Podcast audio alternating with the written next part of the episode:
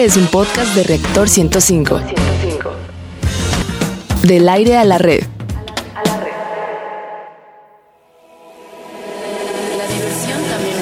La diversión también es conocimiento. Radio Big Bang. Radio Big Bang. Ciencia y tecnología con Bárbara Esquetino y Leonardo Ferrera. Radio Big Bang. Radio Big Bang. Radio Big Bang. Es un gusto, como siempre, el saludarlos. Está en el lugar y a la hora indicada. Esto es Big Bang Radio, donde la diversión también es conocimiento. Y transmitimos, como ustedes bien saben, en vivo en Reactor 105.7 o 105 FM, la mejor estación de radio en México. Venga. Así que se deben de quedar esta hora con nosotros. Les garantizamos, como siempre, que van a aprender algo nuevo de una manera ágil y divertida. Sí. Y les saludamos con el gusto de siempre, Leonardo Ferrera, chiflador, y Bárbara Esquetino, su amiga y servidora. ¿Cómo estás, Leo? ¿Cómo estás, Barbarita? La voz y sonrisa más Muchas hermosa gracias. del oeste radiofónico. Queridos bigbanianos, qué gusto saludarlos. Recuerden primero nuestras líneas de contacto 5601-6397 y 6399. Repito, 5601-6397 y 5601-6399. En Facebook nos encuentras como Big Bang Radio y en Twitter como Big Bang-Radio 1. ¿Y cuál es el menú de hoy, Barbarita? Bueno, en nuestra sección Es que Exploradores sí, del Infinito, ¿sabías que si te gusta el buceo, las matemáticas y hacer ejercicio, entre otras cosas, podría ser un excelente candidato a astronauta? En la sección Gigante Azul hablaremos de los lugares más tóxicos en la Tierra. Te asombrarás de lo que está sucediendo incluso bajo el hielo. En nuestra sección Materia Gris, te vamos a decir algo. Si te critican por tu forma de caminar, de reírte, de hablar, o bien te alaban por tu inteligencia y tu belleza, pues la culpa la tiene la genética. Te contaremos más adelante por qué.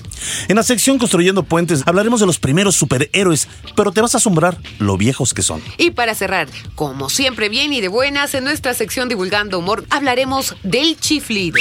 ¿Qué dice la ciencia al respecto? ¿Cuál es tu chiflido preferido y para qué los usas? Así que... Súbela a tu radio. Big Barleovsky, el ruso de Rusia, nos invita a que vayamos a nuestra primera sección.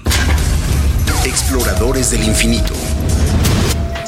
Tú tienes las dos cualidades básicas para ser astronauta. A ver. ¿Sabías que para lograrlo, o sea, ser astronautas, los candidatos deben pasar por cientos de horas de entrenamiento, que se traduce en años y que por lo general se dividen en tres partes de estos entrenamientos Así es, que duran años? Así es. Bueno, a ver, si eres aceptado para entrenarte como astronauta, el novato tiene que aprobar un curso básico de un año de duración y en ese tiempo tiene que aprender de materias como ciencia y tecnología espacial, adquirir conocimientos básicos de medicina y conocer el funcionamiento de la Estación Espacial Internacional. También se familiarizan, aunque ustedes no lo crean, con técnicas de buceo, Ajá. lo que yo decía. ¿Y por qué el buceo? Bueno, pues los que entrenan para el uso y soporte del peso en la atmósfera, no aptas para la vida humana, sin el equipamiento necesario. Yo alguna vez iba a hacer hace unos pocos años Ajá. un reportaje exactamente sobre eso. Se sumergen eh, aproximadamente unos 10 metros. Digo, si no nos corregirá mi querido, nuestro querido amigo, este, amigo el doctor Neri Vela. Y más o menos es una presión similar a, a como si estuvieran en, en- en la luna, ¿no? Y, y pasan ahí varios, varios días. Bueno, pues ahí te va, en la segunda parte. Los entrenan más detalladamente para que conozcan los diversos componentes de la Estación Espacial Internacional. Practican además experimentos, conocen diversos tipos de transportes espaciales y participan desde la Tierra en misiones. Y bueno, la tercera y última parte es cuando ya se les asigna una misión y, partici- y participan junto a los demás miembros de la tripulación en tareas especiales. Espaciales. Espaciales, claro. Además se familiarizan con la ingravidez participando en varios vuelos. Como dato importante, a lo largo de varios años llegan a conocer muy bien a sus colegas, puesto que visitan centros de entrenamiento, fíjate, está padre. Ajá. en los Estados Unidos, Rusia, Japón, Canadá y Europa. También el entrenamiento puede incluir el aprender un idioma diferente al inglés, el cual es básico.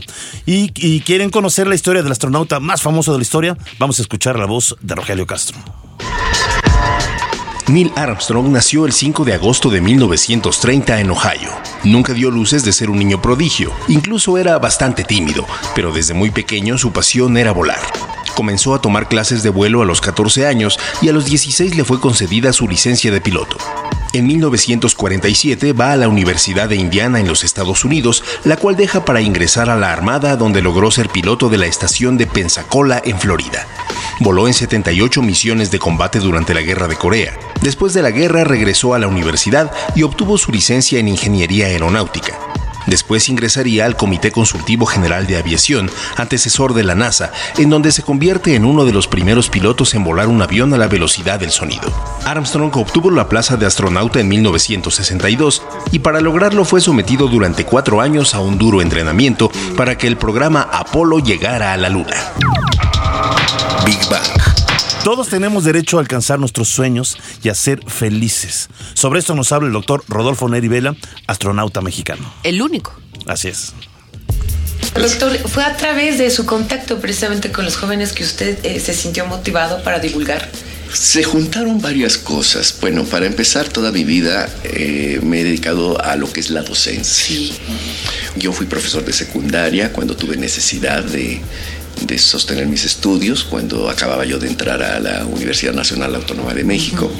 Después a la mitad de la carrera en, en CEU eh, fui ayudante de profesor de matemáticas, después tomé cursos propedéuticos, me convertí en profesor de varias asignaturas, matemáticas, circuitos, ingeniería de control, antes de titularme. Entonces antes de titularme yo daba clases a chavos más o menos de mi misma edad, eh, de materias que yo ya había llevado y cursaba mis últimas asignaturas, me preparo para conseguir mi beca, me voy a Inglaterra, allá durante el doctorado también doy clases eh, de laboratorio en teoría electromagnética y, y resolución de problemas para los, los chavos que estudiaban allá en Inglaterra la carrera de ingeniería y regreso y me integro a la UNAM, hago investigación en el Instituto de Investigaciones Eléctricas en Cuernavaca.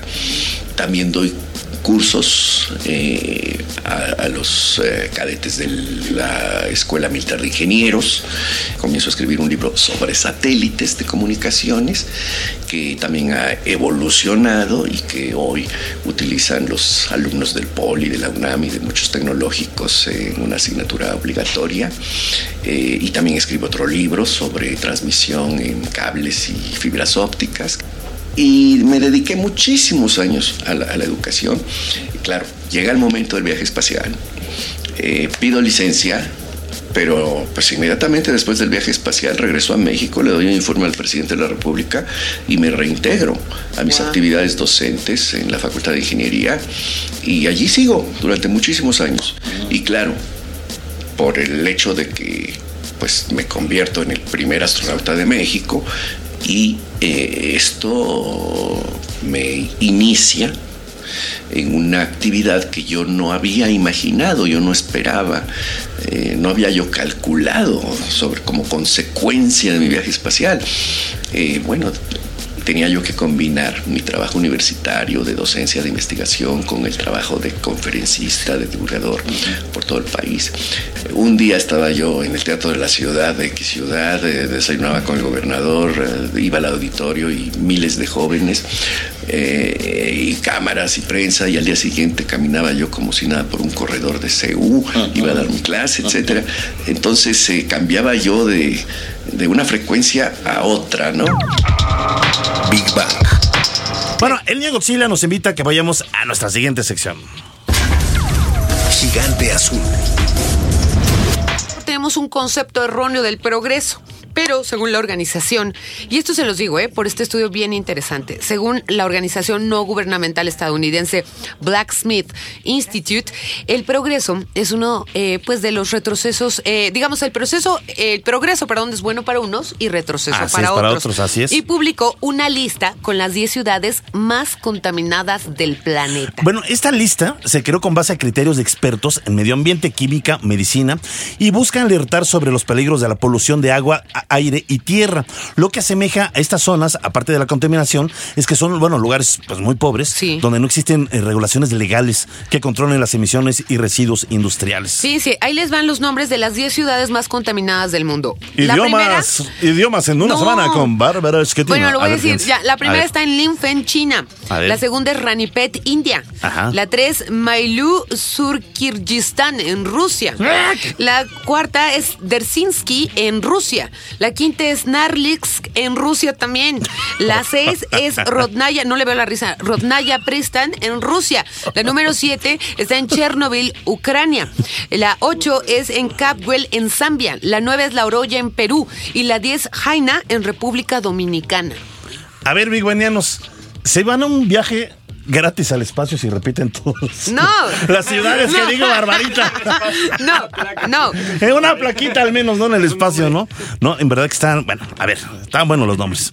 Les invitamos a escuchar, fíjense, la siguiente cápsula para que entendamos qué significa nacer y vivir en alguno de estos lugares donde la esperanza de vida puede ser menor incluso a la edad que tienes o que tengo, mejor dicho yo. No, pues mucho menor, ¿no, Leo? Bueno, no, no es cierto, vamos a la te cápsula. vengando, Muchas te gracias. estás vengando, te estás vengando. Existen localidades donde la perspectiva de vida equivale a la de la Edad Media, es decir, de 35 a 40 años de edad. En estos lugares también son comunes los nacimientos de niños con defectos. De tan común ya se volvieron normales, por ejemplo, el asma infantil que se presenta en un 90% de los niños y el retraso mental que afecta habitualmente a la población. En estos lugares la expectativa de vida es muy corta comparada con las naciones ricas del mundo. El mayor sufrimiento de estas comunidades es no tener esperanzas de vida a mediano plazo. Frente a estos problemas es importante reflexionar lo que la vida nos da, a pesar de los obstáculos o carencias. Al menos en nuestro país tenemos mayor acceso a recursos hídricos y alimento que en otras naciones del mundo. Big Bang. Y bueno, pues saludamos vía telefónica al doctor Ricardo Torres Jardón. Él es del Centro de Ciencias de la Atmósfera de la UNAM. Doctor, ¿cómo está? Muy bien, buenos días. Buenos días, doctor. Oiga, doctor, es que ya es como muy alarmante. Eh, ya, ya no tenemos como tanto tiempo para, para ver si podemos seguir contaminando, construyendo indiscriminadamente. ¿Cómo afecta la contaminación? ¿Usted tiene algún dato de México, para ser más específicos, de los lugares más contaminados? En- con respecto a contaminación Sí. del aire, Sí. del agua, ¿de cuál? ¿Cuál De- es? bueno, es que sí, como dice usted, hay muchas, ¿no? Pues po- podría ser industrial, ¿no? Que es Exacto. alguna de las afectaciones, ¿no? Ahí creo Sí. que en, en Veracruz, en Córdoba, en algunos lugares, pues hay este rastro, ¿no? En Guanajuato, ¿no? Guanajuato, exactamente. Sí, de hecho, eh, eh, de- lo que pasa es que debemos ver qué contaminante es el que más Así es, abunda. claro. Y, y- y, por ejemplo, en las zonas industriales, efectivamente, eh, contaminantes como el dióxido de azufre, Sí. partículas, eh, son, son elevados. Eh, ya lo dijeron, ¿no? Salamanca es un caso eh, Sí. clarito de Así es. problemas de contaminación. Eh, otro más es la parte que está allá en Lázaro Cárdenas, Michoacán, que tenemos un- una concentración industrial muy grande. Eh, puede ser lo mismo en Tampico o en Minatitlán. Eh, la contaminación industrial tiene sus problemas eh, precisamente en esas zonas. Sin embargo, por contaminación urbana, pues las ciudades más grandes, ¿no? Monterrey, Guadalajara, México, pues son los mejores ejemplos de problemas que aún tenemos. Claro. Recuerdo hace años, este doctor hizo un reportaje de esta empresa, digo, ya no existe, Cromatos. que, Cromatos, sí, así es. Pues sus contaminantes los enterraron en el suelo. ¿En el Estado de México? Ajá, por ahí por lechería, por ahí Sí, estaban, ¿no? por Creo, ¿no? Es, doctor. sí, Y, sí, y- y por- recuerdo, bueno, incluso nosotros fuimos y, y- y finalmente este eh, cromo hexavalente, Sí. este contaminante, pues estuvo enterrado, pero al paso de los años la tierra se fue abriendo, es decir, no estuvo confinado de manera ni, ni- ni profesional ni, ni- ni de manera seria y, y, pues se fue, fue afectando, bueno, le- creo que se fue yendo al aire, ¿no? Finalmente este... Hubo eh, muchos este- casos de tumoraciones, Este cromo sí. hexavalente y pues iba a, a la respiración de los habitantes de ahí y muchos niños y gente empezó a enfermar, recuerda, doctor.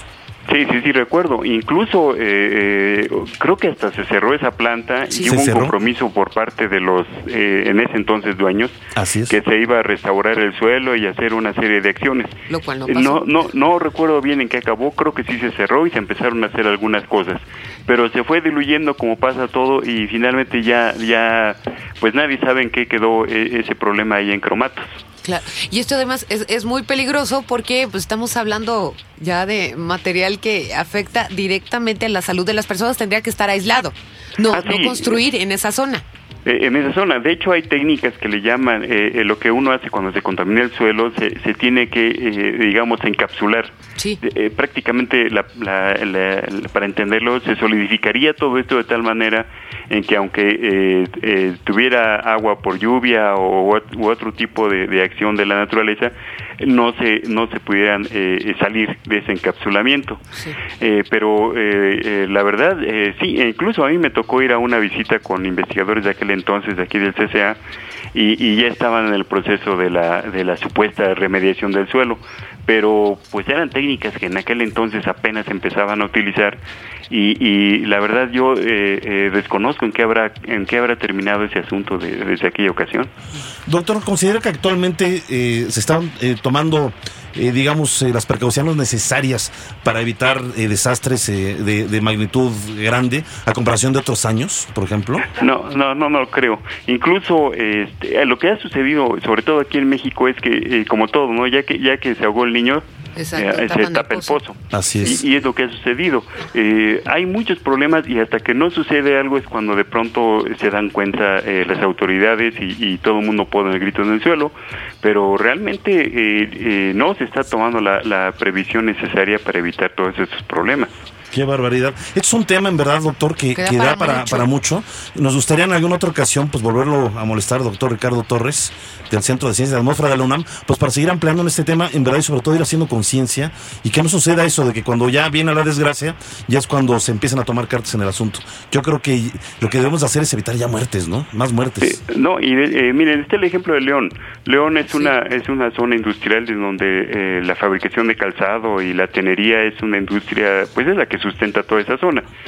Realmente hay problemas de contaminación eh, por el uso de, pues, se utiliza cromo, se utilizan otra serie Así de es. compuestos químicos que simplemente son vertidos eh, al drenaje y estos drenajes van a dar a algunas pequeñas plantitas de tratamiento que no son suficientes, pero la gran mayoría va a dar a unos riachuelos que son ahora arroyos que fueron ríos antes y realmente no se hace nada, a pesar de que está reconocido por le- eh, el municipio de León, eh, se ha quedado muy corto eso y sin embargo sigue creciendo esta industria. Ese es un ejemplo vívido Sí, de, de la bueno. preocupación que ustedes dicen. Pues ahí está la denuncia. Vamos a seguir haciendo este tipo de denuncias y a seguirlo molestando ahí de vez en vez, este, mi estimado doctor Ricardo Torres. Claro que sí, con gusto. Mil gracias, por Gracias. su tiempo. Un abrazo muy grande y un saludo enorme al Centro de Ciencias de la Atmósfera de la UNAM. Muchas, Muchas gracias. gracias. Y la cúcara voladora nos invita a que vayamos a nuestra siguiente sección. Materia gris. Antes de hablar de la genética, hablaremos del genoma humano. Este Exacto. Es la información genética completa de una persona, almacenada en secuencias de ADN dentro de 23 cromosomas que se encuentran en el núcleo de nuestras células. En pocas palabras, nuestras células y cada una de nuestras células contiene toda la información de todos nuestros, todos nuestros antepasados Sí, claro. que se encuentran en el núcleo de las células, como dijimos. Pero ojo, no existen en el mundo, ni siquiera en los gemelos, dos personas que tengan el mismo ADN. Cada ser humano comparte el 99.9% de sus genes con otro ser humano. Pero ahí les va, híjole, esto está impresionante, por eso me encanta este tema. Ahí les va otro dato sorprendente. Cualquier coincidencia es pura fantasía. Pero si ustedes sienten que se parecen a algún changuito, pues están en lo correcto. Sí, porque compartimos el 98% de los genes con ellos. 98%. Esa nariz no es de changuito, Bárbara. No, bueno, mira, desgraciado. infeliz, Bueno, está ya. bien, pues, Pero yo no le también, di cara de changuito, yo a no, ver, ahí les no. va. Pero esto está peor, ¿no? Te- pero también tenemos genes de col. Sí, de la planta, de ¿Cómo? lo ¿De que la que te comemos. comes? ¿De la sí, col? sí. No, yo no, yo Así no, como ustedes yo lo escuchan, de la planta. Tenemos no. un 40 a un 50% de genes similares, ¿no? No. Bueno, y entre 1 y 4% de ADN de Neandertal, que yo pienso que unos tienen como un 50% de... Bueno, sí, está Sobre bien, todo, está bueno, bien. ya me he topado cada espécimen, pero bueno, luego... Bueno, en el año 2009, un estudio de la Universidad de Agricultura de Tokio descubrió que un gen en específico se activa solo en los hombres. Sí. Este gen les permite desarrollar cuerpos más grandes y fuertes, pero este tiene un costo, el tener menos tiempo de vida.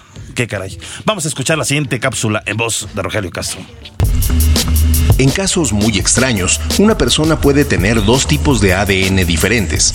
A esto se le denomina quimeras humanas. Esto se debe a que durante una etapa muy temprana del embarazo, en caso de gemelos, un feto absorbe a su mellizo fraterno. Como resultado de esta especie de acto tipo caníbal, en parte del cuerpo del feto dominante, como ejemplo en algunos órganos, se puede detectar un ADN diferente al que se encontrará si se analiza su sangre.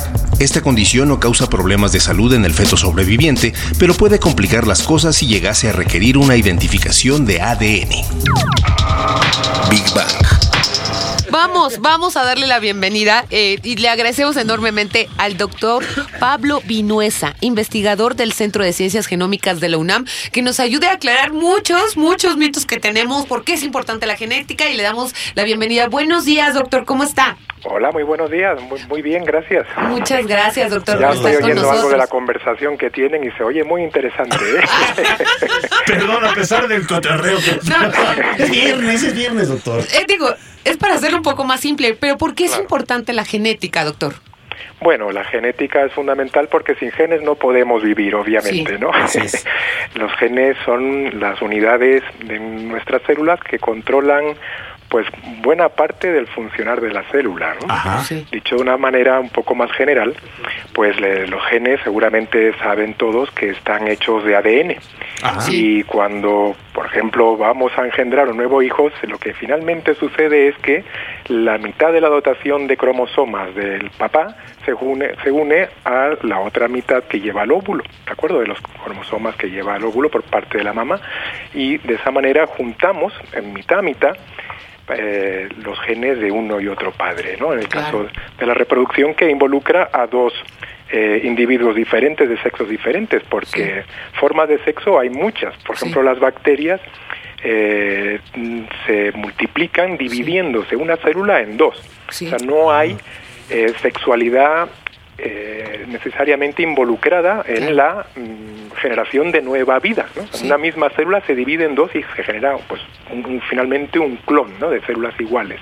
Pero puede existir eh, la posibilidad de que de unas bacterias de otras especies, muy alejadas a lo mejor, o sea, es como si hubiera transferencia de genes desde, pues, hagamos un símil, desde un camello a una mosca, por decirlo. O sea, pu- puede haber un, un sexo mucho más promiscuo en ese sentido, es decir, que determinadas bacterias pueden fungir como donadoras de pequeños segmentos de ADN que contiene este segmento, pues varios genes tal vez, y la bacteria receptora incorporarlo a su genoma y de repente esta bacteria transformarse, por ejemplo, en una bacteria que pueda resistir a antibióticos, que antes pues eran sensibles a esto. Claro. Y esto pues es un tema, por ejemplo, fundamental hoy día en salud pública. Claro, claro. No sé si han oído del gran problema que existe a nivel global De las superbacterias. de las superbacterias. Sí, exacto, sí, Y doctor. esto, la base de esto es genética, es la movilización de genes dentro del mundo bacteriano que van encapsulados, digamos, en unos paquetes muy especializados de genes que eh, además están por evolución este, preparados para ser movilizados entre diferentes grupos de bacterias, con lo cual es una manera muy eficiente de diseminar estos genes que en el caso de ser recibidos por una bacteria que al mismo tiempo puede infectar a un paciente, pues que es prácticamente imposible curarlas, ¿no? Porque son confieren estos genes la está- resistencia a Ajá. prácticamente todas las clases de antibióticos. ¿no? Ah. Entonces esto pues es un problema muy serio, por, por apuntar algunos detalles de por qué es tan importante la genética. la ¿no? genética, claro. Oiga, doctor, eh, eh, rápidamente tú, Leo. Es que yo tengo una pregunta, doctor. Eh, No sé si ya la, la, la, la ciencia lo esté permitiendo ahora, el poder revertir una enfermedad antes de que nazca el bebé. Es decir, que genéticamente se pueda terminar pues eh, algún tipo de anomalía eh, eh, siendo feto y que tal vez esto se pueda revertir y que, y que el bebé nazca sano. ¿Ya es posible? Bueno, eso es eh, parte, digamos, de la frontera de la ciencia de la genética actualmente. La genética, pues, es muy antigua. La genética nos lleva acompañando a los humanos desde que prácticamente empezamos la, la vida sedentaria, de que, de que cambiamos de una vida nómada y de cazador-recolector a sentarnos a, a- a cultivar plantas. Ahí se empezó a seleccionar, ¿verdad? El, el- el- el germoplasma, digamos, el- el- la diversidad mm, disponible en la naturaleza de pues plantas que producían frutos comestibles para mejorarlos, igual con los animales, y esto desde hace pues posiblemente 20.000 años atrás o algo así. O sea, la genética es muy práctica y ha estado unida al desarrollo humano desde, vamos, desde muy temprano, ¿no? De la, digamos, de la era de los humanos ya sedentarios. De ahí al tiempo actual, en el que tenemos la posibilidad de secuenciar genomas completos de organismos con genomas tan grandes y complejos como los humanos o, o- o de las plantas, esto ha abierto puertas a, entre otras, esto que preguntan de la terapia genética. Esta es una de las fronteras y efectivamente en, en tiempos recientes, en los últimos años, se han desarrollado unos sistemas eh, genético-moleculares. El sistema se llama CRISPR-Cas, no puedo entrar en los detalles, es un poco complejo, pero que permite eh, hacer, digámoslo así, edición de determinadas regiones o segmentos del genoma, eh, pues casi que a, a gusto del, del, del consumidor, ¿no? Claro, aquí hay grandes eh, problemas también con la ética, ¿no? Porque Así no es. podemos manipular a antojo a un organismo humano, pero desde luego en Como otros células madre, ¿no? organismos, Por ejemplo. Digamos, de laboratorio, modelo, es, ya hay avances significativos en esto, ¿no? En esa dirección, o sea, eso va a ser un- un- es una realidad ya prácticamente y, y va a es. hacerlo, este, pues, en un futuro lo que están viviendo los jóvenes, pues ya en estos tiempos y a futuro pues lo, lo van a, a, ver, ¿no? Doctor, ¿hay algún libro o algún tipo de lectura que nos pueda ayudar, digamos, al público en general, que evidentemente no dominamos estos temas de medicina de genética, pero que nos pueda aclarar un poco más o, o vamos a entender pues la importancia de este tema? ¿Hay algún libro que pueda Sí, recomendar? Mira, los libros en español desde luego no. Ah, ok. No conozco mm, algún libro que sea, vamos, que yo pueda recomendar Ah, ahora, pero desde luego el mayor libro que existe en el planeta es el Internet. Ah, y sí, en algo como por ejemplo la misma Wikipedia, es. vas a encontrar una gran cantidad de artículos de mucha calidad y muy actualizados sobre todos estos tópicos relacionados con la genética, la manipulación genética y demás. Perfecto. Doctor, estamos en verdad muy agradecidos Sí. que haya aceptado esta invitación a estar con nosotros en este, en este momento. Bueno. Y, y, pues después lo, lo vamos a invitar para que nos siga hablando en otras ocasiones de la Pues un genética. gusto, un gusto. Es un tema Este, muy, muy amplio, muy interesante. Sí, la verdad que estamos en una época que es fascinante Así estudiar es. esto y, y le- bueno, no puedo más que recomendar eh, a los que tengan interés en biología, en particular los aspectos de la genética, que se animen, Ajá. porque es una era, vamos, es- se puede decir casi en biología es la era de la, de la Claro. genética y la genómica, ¿no? Claro. Totalmente, pues muchas gracias, doctor eh. Bueno, Pablo muy bien. Vinuesa, investigador del Centro de Ciencias Genómicas de la UNAM. Vamos rapidísimo a nuestra siguiente sección. Construyendo puentes. A ver, ¿cuáles son sus héroes favoritos? Sí, Bueno, yo imagino la mayoría se imaginará De los Superman, cómics, ¿no? pero no, no, no, no me refiero en específico a los cómics, ya que mucho antes de que existieran, habían los superhéroes primigenios. Parece que nuestro apego, ellos forman parte de nuestra ADN, ahorita que estamos hablando de este gran tema, ya que muchos, mucho antes de lo que existiera la escritura y en todas las culturas los encontramos. sí. Y aunque ustedes no le entiendan a Leo. Por eso apareció anuncio. ¡Sí! Bueno, y aunque ustedes no lo crean, todos los superhéroes modernos están basados en ellos o contienen algunos de sus rasgos más importantes. Por ejemplo, ahí, eh, ahí les va, ¿eh? Antes de que la Mujer Maravilla existiera, estaba Hipólita o Fenti. ah, voy de nuevo, Fentesilea, conocida así por los griegos, quien también era una amazona semidivina. Órale, y daba vueltas como la maravilla, mujer maravilla. No, ay, Leonardo. Bueno, no sé. ya. Y estaba guapetona como Sí, mujer, pues guapa, era ¿no? La Mujer una- maravilla. bueno, ¿no? yo digo. Pero a ver, el más antiguo superhéroe de la historia se llama Gilgamesh. Digamos que él fue el padre de todos los héroes mitológicos. El primer mito del que hay constancia en la historia, proveniente de Sumeria, la cuna de la civilización en las tierras de Mesopotamia. Bueno, él era un mítico rey, nacido 2500 años antes de Cristo, y habría vencido un guerrero que los dioses le enviaron. Ya ven cómo eran sádicos O sea, los era el dioses, Conan ¿no? de la época, ajá, digamos, ¿no? El cual, el cual admitió y reconoció No, a. Gilgamesh como rey cuando eh, Gilgamesh lo venció, ¿no? Eh, hasta eso, eran bien caballeros antes porque se dieron la mano y fueron cuates después, ¿no? Pero vamos a escuchar nuestra siguiente cápsula y acerca del ave fénix. El ave fénix alimentó varias doctrinas religiosas y filosóficas del mundo, pues esta mítica ave muere para después renacer con toda su gloria. Esta ave poseía varios poderes. Ejemplo, sus lágrimas sanaban, tenía una fuerza descomunal, control sobre el fuego y gran resistencia física. En el antiguo Egipto fue conocida como Benú y fue asociada al Nilo, a la resurrección y el sol. El ave fénix ha sido un símbolo de equilibrio físico y espiritual, de la purificación y la inmortalidad. Se cree que la leyenda del fénix fue heredada por los egipcios a los griegos. Big Bang. Saludamos a nuestra queridísima Cecilia Cune. Periodista, escritora, amiga de Big Bang Radio, Los la que- queremos mucho. Y se nos está olvidando Prometeo. Prometeo. que fue el que no, le sí dio lo voy a decir después y lo tengo. Ya no, digo Eh, ya nada. no digan nada. Este, y Hércules. Hércules, claro. Hércules. Aquiles. Pero entonces pero los va a sacar de contexto completamente. Les voy a hablar de un verdadero héroe. ¿Quién? El rey Arturo. El, El rey rey Arturo, Arturo.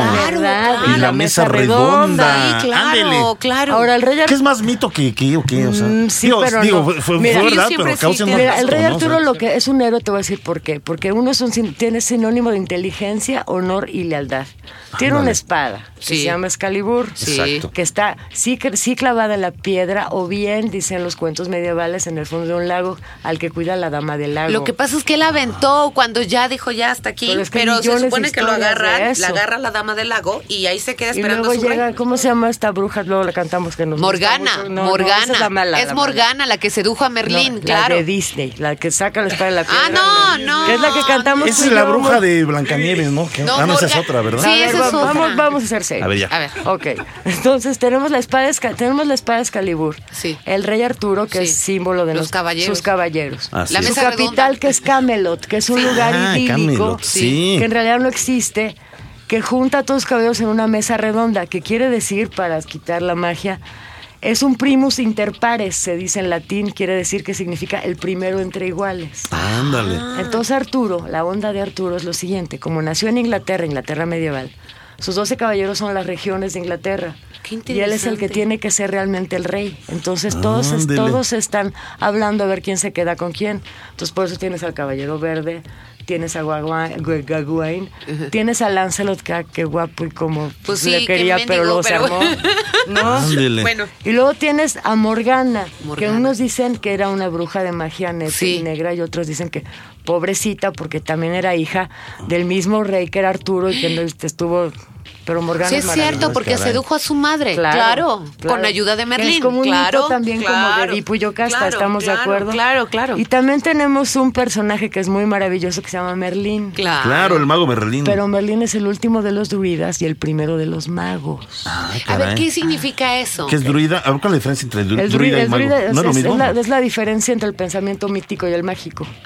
O sea, un druida, tú y yo agarramos... Es como a- un químico antiguo, ¿no? Un druida. Sí, además amuleto y no sé qué. Tú y yo agarramos, nos colgamos nuestra pata de, De conejo. de conejo de rana negra para Ajá. hacer así de cuervo, no sé qué. Y eso te atrae, es un amuleto. Y un mago es el pensamiento mágico. Píntame ahí un mamut para que me des de comer bien hoy en la noche, ¿no? Lo cazas y me lo das. Entonces el cambio del pensamiento mítico, que es el de la... de- Ser un filósofo, entonces. No, sí. sí, sí. de la relig- de la mitología griega que hablan Sí. al pensamiento mágico, que es donde está Arturo, que es la, Claro. la literatura caballeresca. Claro, claro. Que la literatura de caballería está llena de símbolos mágicos. Sí. Por eso Arturo se supone que está en la isla de Avalón, Sí. todavía vivo, y Sí. alguna vez van a llegar las hadas a rescatarlo. Y el Ah, Santo ¿verdad? Grial. Y, Y el, el Santo, Santo- Grial es bien importante también. ¿Por qué, va a ser, ¿Por qué es el Santo Grial? Porque es el paso del pensamiento mágico al religioso. Qué importante. Bravo, qué bonito. Qué Órale. Está hermoso. Mira, ya hasta que entendió Barbarita, No, ¿verdad? no. Porque Todas las clases en la prepa y no cállate, nada. Que ni se te sabías la historia. Bueno, y luego. Porque Claro que me la sé, más que soy más modesto.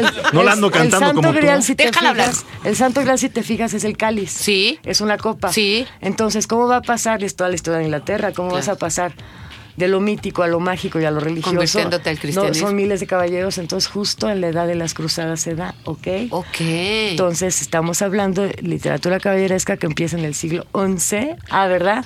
Entonces, muy bonito. Y, pod- y podría yo. Es que me, esta Artura. Esta, esta No, no, no, Artura pero me está- está mucho. bella la Oye, historia, nos ¿eh? tienes que hablar otra vez de No, les puedo hablar de todo el ciclo artúrico, pero ahorita para que no, no les voy a dar a Chetren de Troyes. ¿Viste qué bonito lo No, dije? no puedes, no puedes, ya no tenemos tiempo. Les, no, les voy a les voy a dar dos versiones gringas y, y- y novedosas, bueno, no, en inglés, que están muy buenas. Un Yankee en la corte del rey Arturo, Wow. de Mark Twain, Ok. que además es como de tiempo, va bien el tiempo. Y el otro...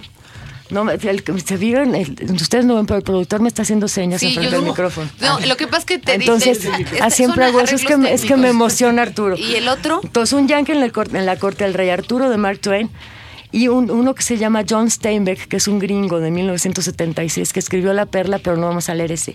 Vamos a leer Los hechos del rey Arturo y sus nobles caballeros. Órale. Entonces allí vamos, va- vamos a entender, me siento como tu Sí, maestra. sí, sí. Ahí vamos a entender cómo se llamaba cada caballero y de dónde venía. Qué hermoso. Pero les va a encantar. Gracias. Mil, eh, buenísimo, me encantó, de verdad. Eso es ese para sí. toda la semana que entra. Qué, qué bonito. Pues vamos a concluir, ¿no, Leo? Qué bonito. Pues fíjate que yo voy a, voy a leer más, Barbarita, Sí. del rey Arturo. Yo ya sabía. ¿eh? Morgana, digo, perdón, Bárbara. Ya, ya déjame. A ver, ya, Bueno, vamos a pues, concluir. ya terminemos. Bueno, pues ya. Vamos a divulgando humor. Divulgando humor. ¿Sabías que eh, nos molesta más un silbido que un grito? Porque nuestro oído es mucho más sensible a los sonidos o frecuencias elevadas, los sonidos agudos que a las de baja frecuencia, o sea, los sonidos graves. Exacto. Para determinar un sonido agudo, lo hacemos midiendo su frecuencia. Para que no se saben este dato, existe el ruido denominado blanco, que posee la misma potencia para cualquier banda de frecuencias. Ejemplo, para que ustedes lo identifiquen, el sonido de una cascada de agua o cuando se sintoniza fuera de estación la radio. Pero fíjate, esto está interesante. ¿eh? Sí. Regresando al silbido, o sea, al chiflido, dependiendo de la intensidad, puede llegar de 200 metros hasta un kilómetro. Sí, sí. Pero eso, si los expertos que llegan a alcanzar esas distancias dicen que para que sea más fuerte ese sonido, se deben de poner dos dedos entre la boca. Yo lo he visto, que Y también ayuda mucho la acústica del lugar. Bueno, a ver. a Yo ver. sí, mira, me lo voy a poner entre la No, boca. no, Leo. no, vas está saturada. Ahí está, Bueno, sí ya. pude. Fíjate, Leo. Ya, ya, no quiero, no, no, no quiero más No chiflido. quiero, no quiero. No quiero, no No quiero. Bueno, el chiflido silbido tiene muchos usos. Incluso es una forma de comunicación. Ahí les va un ejemplo. En Koskoy, Turquía. eh, bueno, pues este es un pueblo en donde sus habitantes cuando están cerca hablan turco. Pero si hay largas distancias entre ellos, utilizan un lenguaje completo compuesto exclusivamente por silbidos. Aproximadamente 10.000 personas utilizan este método de comunicación y este lugar también es conocido como el pueblo pájaro. Pero no solo los humanos eh, silbamos. Vamos a escuchar la siguiente información. Investigadores de la Universidad de Liverpool nombraron a un fenómeno que se había detectado hace más de 60 años como la ola Rossby. Este fenómeno consiste en un extraño silbido procedente del Mar Caribe. La explicación es que esta es una ola que se desplaza de este a oeste y desaparece cuando golpea el oeste de la cuenca del Caribe. Al fundirse con el mar, provoca en el suelo un silbido. Durante mucho tiempo no se encontró explicación hasta que en la actualidad los investigadores analizaron que dicha ola interactúa con el fondo marino, lo cual produce el sonido.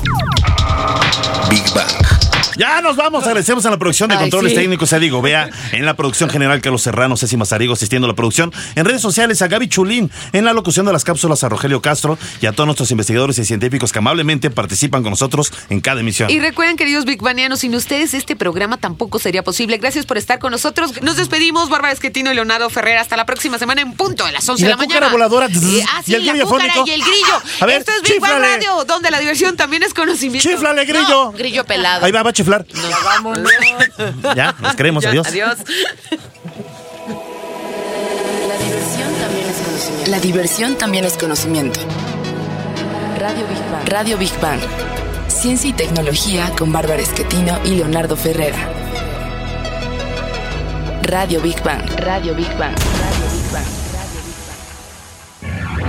Esto fue un podcast de reactor. Podcast de reactor. Del aire A la red.